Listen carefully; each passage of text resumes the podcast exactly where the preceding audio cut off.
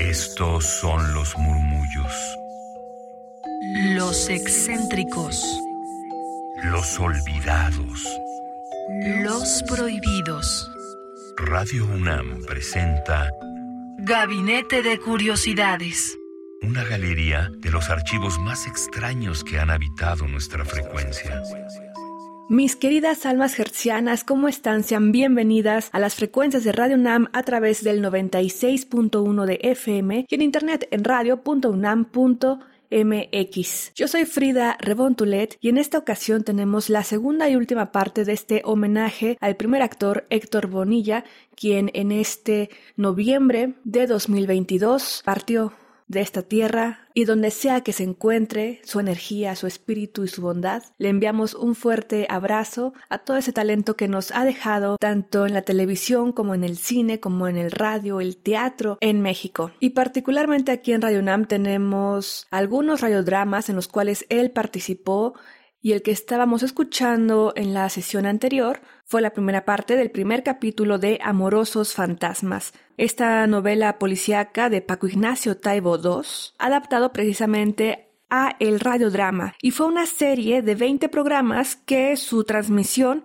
fue el 5 de septiembre de 1994 en Radio UNAM a través del 860 de amplitud modulada en ese entonces. Han de saber que esto fue una coproducción de Radio UNAM y la Radio Querétaro de el 1150 de AM.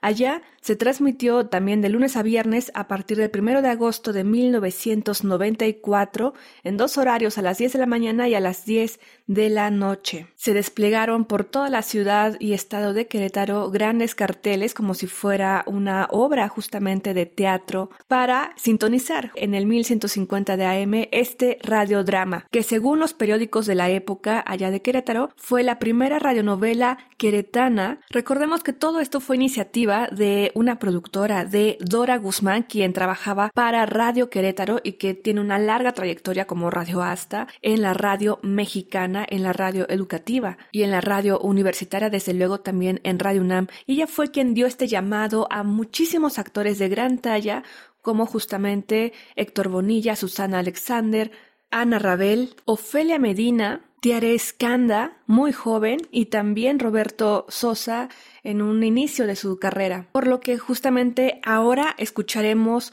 un poco del detrás de micrófonos de la percepción que tenía Héctor Bonilla sobre este tipo de iniciativas radiofónicas y también de ahí escuchamos cómo es el final de las grabaciones y también un poco la voz de la productora Dora Guzmán, donde está dando las indicaciones y pautas para la edición, porque en ese tiempo, en 1994, aún se editaba con cintas de carrete abierto y los cortes que se tenían que hacer precisos para insertar los efectos, para la edición, para todo ese asunto que la radio nos ha dejado y que ahora pues con tecnología digital se puede realizar sin necesidad del soporte físico y que aquí lo podemos escuchar cómo va girando ese carrete y se va cortando la cinta, montando, en fin. También pude tener una charla con el ingeniero José Gutiérrez, quien es de Radio UNAM por muchos años y estuvo presente en este radiodrama y fue justamente comisionado porque solamente él conocía el manejo de los equipos digitales. Entonces, este radiodrama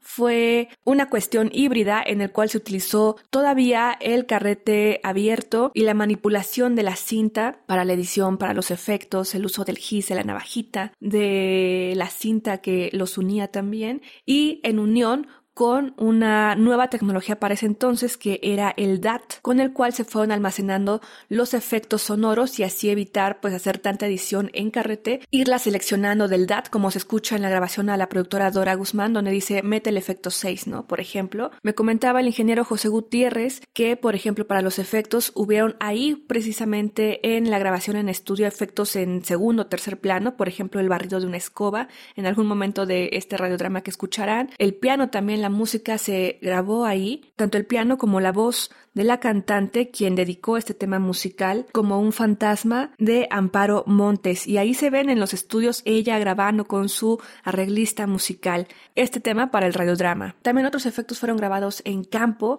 eh, de forma exterior, digamos, a los estudios. Y ya la cuestión de estudios, pues fue en el antiguo estudio número 4 de Radio UNAM y que, bueno, previo a una remodelación que tuvo hace unos años, en el cual ustedes pueden ver cómo se da toda esa vida de grabación de este radiodrama amorosos fantasmas. Así que yo les invito a que nos sigan en Twitter arroba gabinete bajo para que allí encuentren todos los capítulos de esta radionovela, son 20 recuerden, y que también puedan acceder a la liga para ver el video del cual extraje yo este audio de el detrás de micrófonos. Así que tengan un excelente día, tarde, noche, donde sea que nos estén sintonizando. Yo les invito a que se queden en las frecuencias de Radio UNAM 96.1 de FM, radio.unam.mx, también en el 860 de amplitud modular yo soy Frida Rebontulet, espero que hayan disfrutado de este homenaje parte 2 al actor Héctor Bonilla. Cuídense mucho mis queridísimas almas gercianas, hasta la próxima. nosotros eh, le echamos muchas porras a Dora, creo que este es un esfuerzo espléndido, creo que es bien importante. Hemos acudido a su convocatoria de muy buena gana, creemos que es indispensable hacer este tipo de labor para rescatar un teatro, un cine, una televisión mejores a lo que hacemos tenemos la obligación de cara al futuro de hacer otro tipo de producto y no conformarnos con lo que proponen los monopolios o los viejos esquemas. ¿Ya acabamos? bonito, ya acabamos todo. Oye, oye, chingado. Es para cerrar con Ay, sí, cerramos con broche de oro. Cerramos con broche de oro. Ay, qué maravilla, ¿eh? Cerramos con broche En la 1 es, es este, subir música. Aquí. Luego en la 2, el efecto de Doña Amalia, que le, no sé todo lo que le hiciste, ¿no? Ecualización y efecto 6. Bien. ¿Sí tienes más o menos bitácora, Lalo, para que David entienda y vaya editando? Y ya, seis minutos. ya en cinco minutos. En cinco minutos sale este.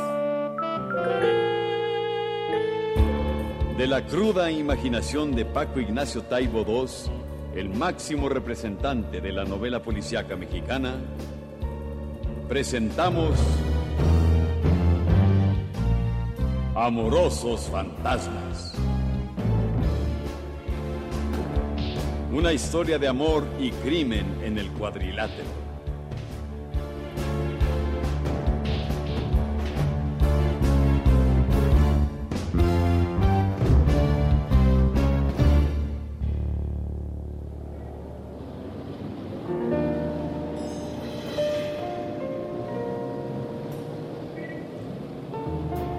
La ciudad es México, Distrito Federal, la ciudad más grande del mundo y una de las más antiguas de América. Los personajes, en cambio, pertenecen a la más vil ficción. Héctor se puso de pie, abrazó a una persona inexistente, sacó el revólver, hizo ademán de llevarlo a la sien del hombre al que abrazaba y simuló el disparo. ¡Bang! El abrazo de Judas consentida. Eh, no más. Así da gusto tener una conversación, lo que se llama una conversa, no jaladas. Yo contesto, mi tapicero, usted sígale con su dancing. No, pues si es que me está escuchando esto. Bueno. ¿Mm? No, ahorita está ocupado. Yo le tomo el recado. Un love chifón rosa que tenía que haber salido el miércoles. Desde luego, mi señora. Y entonces, volviendo a la historia, tú eres un luchador de lucha libre y estás solito en el ring. Las luces iluminadas para ti solo, entrenando fuera de horas porque los músculos no son como eran antes. Y ya te andas haciendo viejo. Y entonces llega un hijo de toda su madre y te abraza la muerte del ángel estaba envuelta en una capa de misterio y el asesino estaba libre, acaso oculto tras la máscara de un luchador o tras la terrible máscara de una amistad traicionera.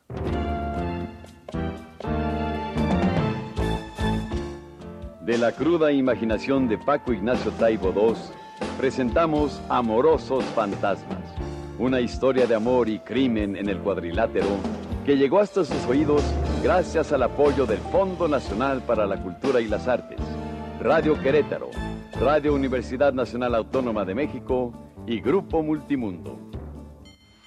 en la estelar, a 20 capítulos sin límite de tiempo. Claudio Brook es la voz que mece la historia.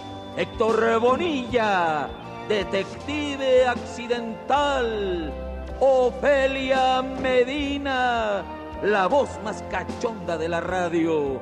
Tiaré Escanda, hermosa joven suicida. Roberto Sosa, bajo la máscara del Ángel 2. Susana Alexander, enseña inglés y es maestra de piernas.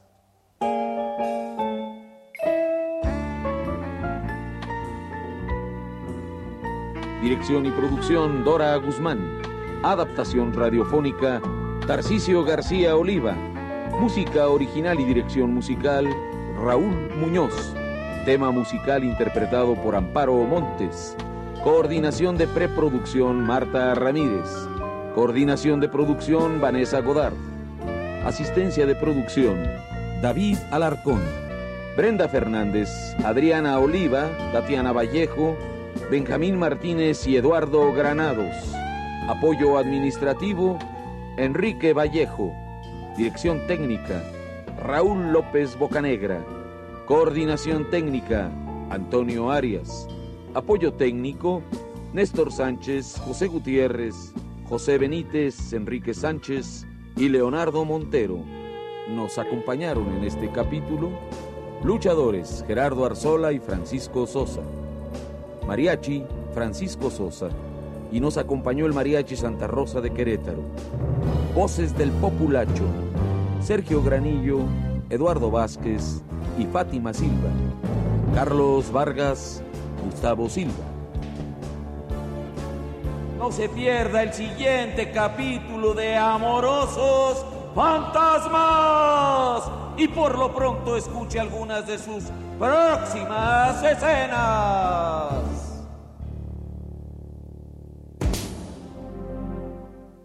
Esa máscara. Esa es una máscara conocida. Es el ángel que vuelve de la tumba adelgazado por un largo paseo en el purgatorio.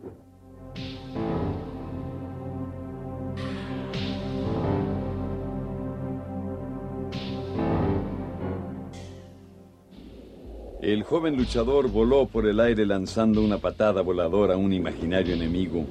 Se levantó. Su rostro, tras la máscara, sudaba. Los ojos vidriosos parecían haber perdido la cualidad de la visión.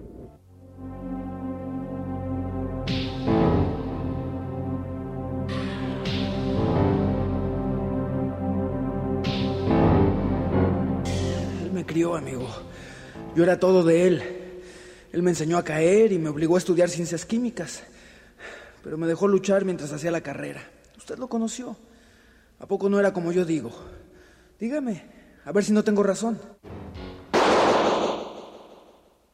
El ángel cae desvanecido sobre la lona, ya sin vida, empapado por su propia sangre. Le habían volado los sesos.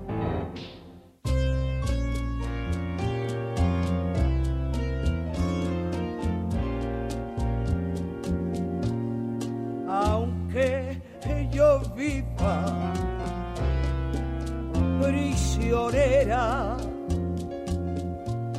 de tu cariño, tu gran amor. Por Dios te juro nunca tenerte, siempre desearte y amarte más.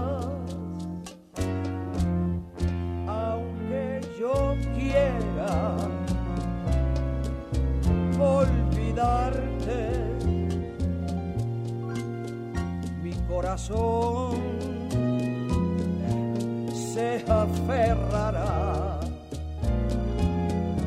como un fantasma siempre en tu mente. Te seguiré. Tú así lo has querido